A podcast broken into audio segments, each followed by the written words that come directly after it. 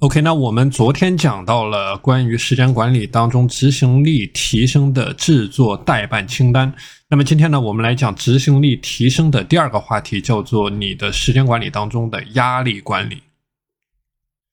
那为什么很多人懒惰，很多人效率低，很多人执行力差呢？那么归根结底，就是因为随心所欲、自由散漫，就是因为缺乏了压力。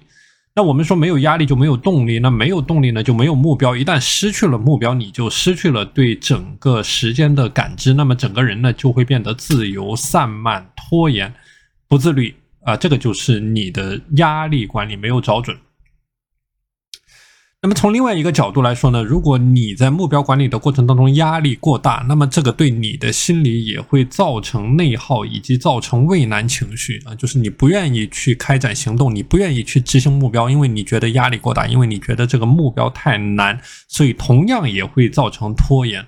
啊，所以我们在讲压力管控的过程当中呢，是怎么样去找准那一个度，跟我们的目标管理是一个概念，就是目标不能过难，也不能过于易。那么同样的压力不能过大，也不能过小啊，你要保持一种适当的压力，能够让你产生前进的动力。但是同时呢，这个压力也不至于过大，让你产生畏难情绪，或者造成你的心理的内耗。那比如说，我们之前在讲到专注度节奏的时候呢，我们讲到时间颗粒度，我们讲到十五四十五九十的法则，其实它的一个概念也是在说，以不同的时间刻度去管理时间，然后在这个时间刻度下有对应的目标，以及有对应的压力管理，有对应的清晰的可以完成的目标。那我们说这个清晰的可以完成的目标呢，它其实对应的就是你的奖惩的体制，就是你要有对自己的一种激励的体制。那同样呢，这个也是属于你的压力管控的范畴，因为如果你没有完成既定的目标的话，那你要面对自己给自己的一些这个这个这个惩罚或者说奖励。那么所以说呢，这个也是一个基本的压力管理的概念。那么今天呢，我们就具体的来谈一下啊，当你在进行压力管控的过程当中，应该从哪六个方面去入手？那这里呢，我给大家是准准备了时间管理的压力管控的六个方面。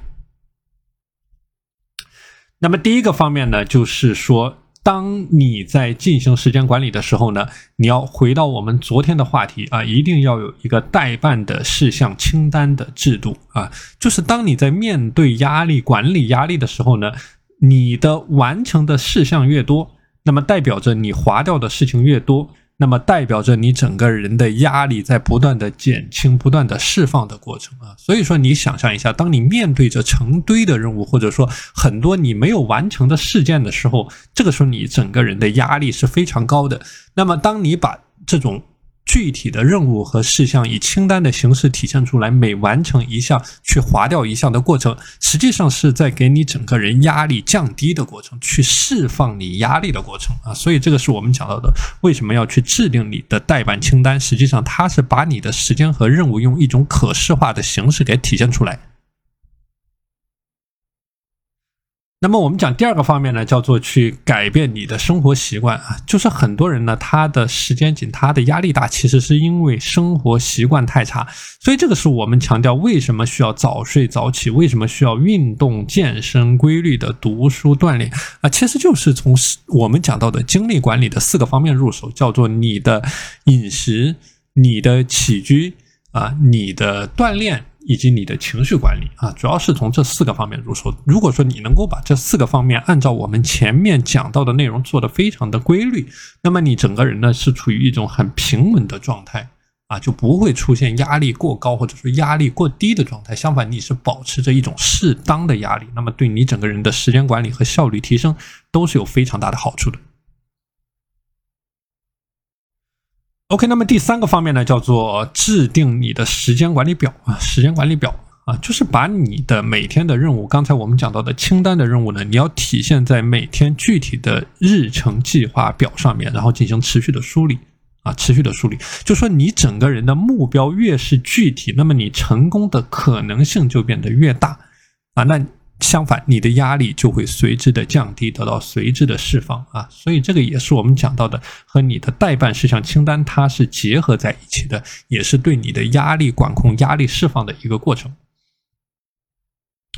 OK，那么第四个方面呢，叫做你的办公环境的整理啊，办公环境的整理。那么这一个习惯呢，是很多人所没有做好或者说忽视掉的。啊，这个和我们之前讲到的专注力管理其实也是结合在一起的啊。我们之前讲一个杂乱无章的环境呢，它会让你的专注下降，它会破坏你的专注。同时，在压力管控的这个环节呢，它也会升高你整个人的压力啊。你可以想象一下，一个整洁的环境呢，它是能够让你觉得心平气和的去开展一天的工作啊，面对一天的挑战。所以说，这个也是一个非常有必要去做好的细节啊，叫做你的办公环境的整理。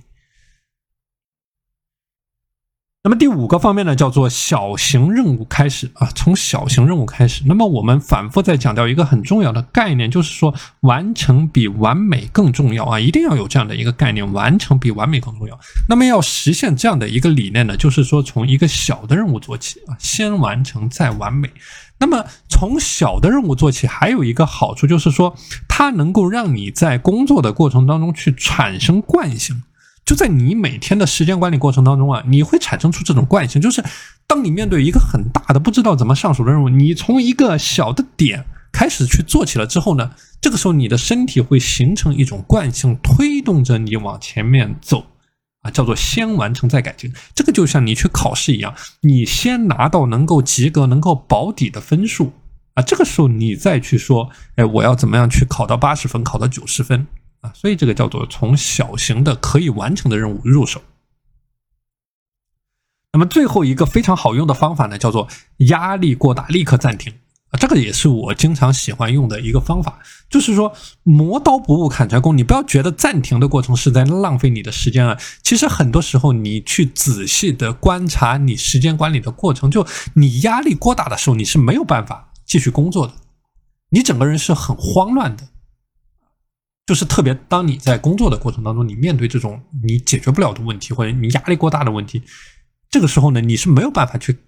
去开展工作的，或者说你整个人的效率都是非常低的。那么这个时候，一个最好的应对方法就是你可以暂停下来啊，就是切换你的注意力，让你的大脑皮层的这个阶段呢，不要在某一个区域保持持续的兴奋。这个时候你暂停下来，你可以戴上耳机，你可以听一首音乐。啊，你可以深呼吸，你可以按照我们前面讲到的莫法特休息法去放松你身体的每一寸肌肉。OK，那这个是今天给大家分享的啊，关于执行力提升的压力管控的一个环节啊。那我们说这个时间管理的过程啊，我们是寻找一个适宜于你自己的平衡点啊，我们不是去追求一个极限大的。这个压力的管控，或者一个极限小的没有压力的状态，相反，我们是追求一种适中的状态，就是适宜于你的状态啊，能够找到这样的一个平衡点，一个 sweet spot，能够提升你进行时间管理的效率，那么这个就是一个比较好的压力管控的点。